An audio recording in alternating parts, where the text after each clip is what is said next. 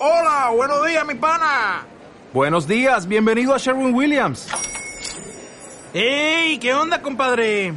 ¿Qué onda? Ya tengo lista la pintura que ordenaste en el ProPlus app. Con más de 6.000 representantes en nuestras tiendas listos para atenderte en tu idioma y beneficios para contratistas que encontrarás en aliadopro.com. En Sherwin Williams somos el aliado del PRO.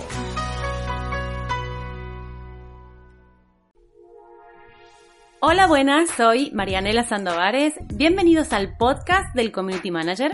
En este podcast hablaremos sobre emprendimiento, redes sociales, organización, productividad y todo lo que haga falta para que puedas vivir de las redes sociales como yo lo hago. Quédate, que ya mismo comenzamos.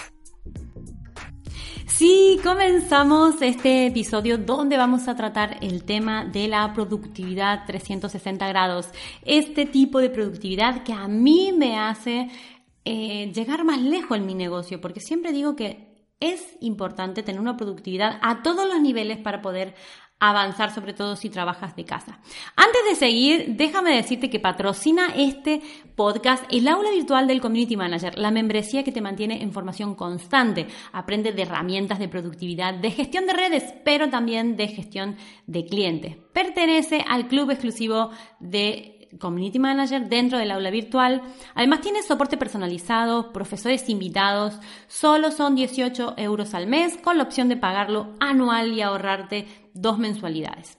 Así que dicho esto, vamos a pasar a comentar cuáles son los cinco puntos más un bonus que tengo preparado para contarte cómo es que yo soy más productiva. Siempre me preguntan, Marianela, ¿cómo haces para llegar a subir un podcast por semana, una clase en el aula virtual, tres vídeos a la semana en YouTube, trabajar con tus clientes, mantener tu casa, tus hijos y todas las historias? La verdad es que lo que a mí me hace productiva no es eh, la forma de hacer las tareas de mi proyecto, de mi negocio online, que además que sí, obviamente, pero lo que me hace ser productiva es tener una casa organizada, unas tareas, unas rutinas con los niños para poder adelantar y poder eh, sentirme productiva, pero a nivel 360. Por eso se llama Productividad 360 este episodio.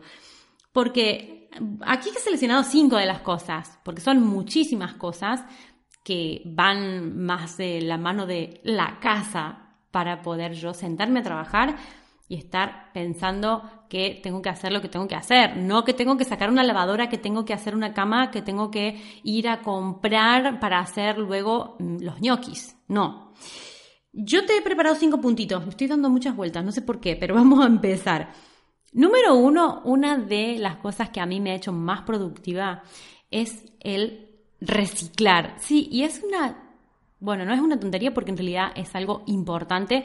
Ya reciclaba algunas cosas, como por ejemplo las pilas, los cristales, cositas como muy puntuales.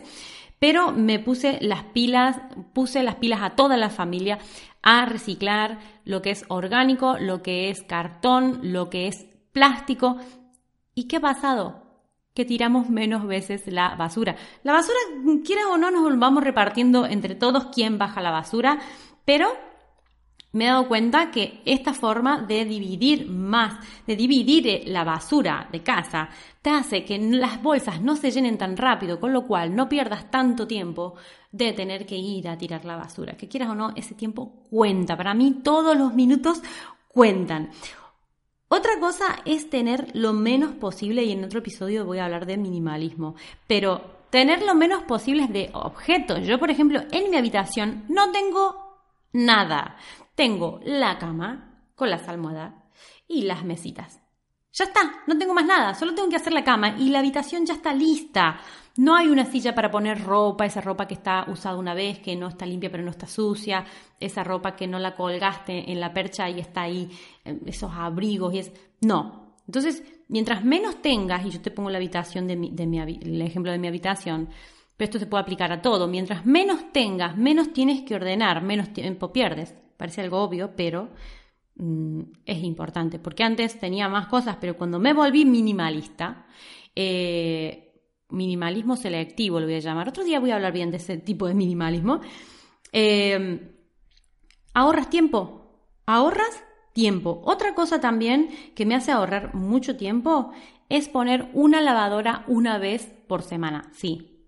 No pongo lavadoras otro día que no sea un sábado. Y para eso hace falta que todos tengamos ropa suficiente. Quiere decir que los niños con el uniforme del cole tienen que tener uniformes suficientes para cambiarse y que esa ropa sucia se quede acumulada hasta el sábado que pongo lavadoras. Porque yo no puedo estar sentada trabajando, respondiendo mails, pensando que tengo que poner una lavadora, que tengo que tenderla, que tengo que recogerla, que tengo que doblar la ropa, que tengo que plancharla y que tengo que guardarla. Si te fijas el proceso de la ropa, fíjate todo lo que he nombrado, todos los pasos. Hay un montón de pasos. Es recoger la ropa sucia, que bueno, cada uno se lo tiene que recoger y dejarlo en el cesto de la ropa sucia poner la lavadora, esperar que te, bueno, no vas a estar así esperando que termine, evidentemente, pero tiene, tiene, que, tiene su proceso de lavado, luego tienes que tender, luego cuando se seca tienes que salir y destender. Hay gente que la guarda directamente, a mí me gusta planchar, plancho, luego está todo planchado, guardar, eso es un filtro de tiempo. Si tú estás usando tu mañana para hacer eso, o tus tardes, que tus tardes tienen que estar dedicadas a tus hijos, entre semana haciendo eso, pierdes muchísimo tiempo. Entonces yo prefiero tener un poquito más de ropa o tener ropa inteligentemente que para que todos estemos cubiertos de ropa y poder hacer la colada, como se dice aquí en España, lavar ropa una vez a la semana. Y ese día va a ser el sábado por la mañana a poder ser, ¿vale? Que es un día que yo no trabajo. Eh, otro tema es tener menús semanales y hacer la compra por internet. Si tú ya sabes qué vas a comer cada día de la semana, tú y tus hijos, haces la compra por internet, tienes todo y no tienes que salir a comprar. No puede ser que tú estés trabajando y vaya a venir tu hijo a comer y tú tengas que dejar de trabajar por ir a comprar para tener que hacer la comida. Eso tiene que estar calculado. Tenemos que tener calculado absolutamente todo para ser productivos. Y yo te estoy hablando, fíjate, de reciclar, de las lavadoras, de los menús. Esto no es productividad directamente en mi trabajo, pero es una productividad indirecta que afecta totalmente y que a mí me hace avanzar y me hace no perder tiempo. Seguimos. Tener rutinas, tener protocolos de acción ¿vale? Bien implementados, que no te hagan perder tiempo. Y esto los tienes que crear tú y tienes que preocuparte porque toda la familia los lleve a cabo bien. Como por ejemplo, ducharse, ¿qué incluye? Incluye que la ropa sucia la tienes que sacar del baño, la tienes que llevar al cesto de la ropa sucia. Te llames Sol y tengas dos años y medio, te llames Alex y tengas 12 años, te llames Marianela y tengas 35, o te llames Hipólito, que es mi marido, y tengas 43 años. Todos los miembros de esta familia tienen que hacer un protocolo de acción según las tareas que tengan que hacer. ¿Por qué? Porque si alguno de estos miembros se ducha y no lleva su ropa sucia al cesto, es tiempo que pierdo yo haciéndolo por ellos. Y eso no puede ser. Lo mismo con el desayuno. El desayuno incluye que cuando acabas tienes que dejar la taza en el lavavajillas y tienes que guardar el mantelito y si comiste una galleta tienes que tirar el paquete de galleta. Son protocolos, son tonterías, son cosas simples, pero que a veces si no se llevan a cabo así, la que termina haciendo ese protocolo eres tú y tú lo que necesitas es avanzar. Tú necesitas estar sentada trabajando sin pensar que la taza no está puesta en el lavavajillas y que el paquete de galleta abierto está arriba de la mesa. ¿Sí? Lo mismo con la Play, voy a jugar a la Play, vale, acuérdate que esto incluye que cuando termines de jugar a la Play, guardes los cascos, los auriculares, guardes el mando, lo dejes cargando o lo que sea. Pero cada rutina incluye un proceso que se tiene que llevar a cabo, que se tiene que acabar, para que todos eh, estemos bien, que nadie me cargue a mí o a mi marido eh, temas de que los hijos no han terminado de hacer procesos. ¿Sí? Entonces estas rutinas son como mm, que tienes que llevarlo a cabo desde pequeñitos. Son cositas que ellos tienen que saber que, que es así, que es algo obvio. Si me voy a duchar, tengo que llevar la ropa a lavar. Es algo obvio, ¿sí? No es algo como una tarea más que, que tienen que hacer ellos. Simplemente es una tarea que eh, tienen que hacer. Y ya está, porque lo digo yo. Eso típico de madre ahí. Y por último, un bonus es lo típico, que a mí antes me pasaba mucho, ahora me pasa menos, pero todavía sigue pasando, y es el ¿dónde está tal cosa? Mamá, ¿dónde está tal cosa? Aquí en esta casa cada objeto tiene su sitio. Por ejemplo, ¿dónde hay una aguja? Pues en el costurero y el costurero solamente tiene un sitio.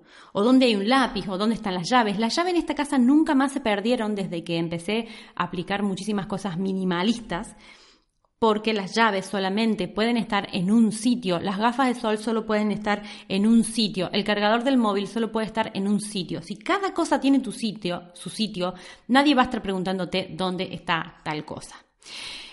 Hasta aquí este podcast. Espero que esta productividad 360 que yo llevo a cabo, hay muchísimas más, estas son simples cosas que espero que te aporten, te ayuden a ti también a implementarlas en tu familia para poder avanzar en tu proyecto. Déjame reseñas y comentarios. Búscame y sígueme en Instagram y en YouTube. Soy Mariana Sandovares.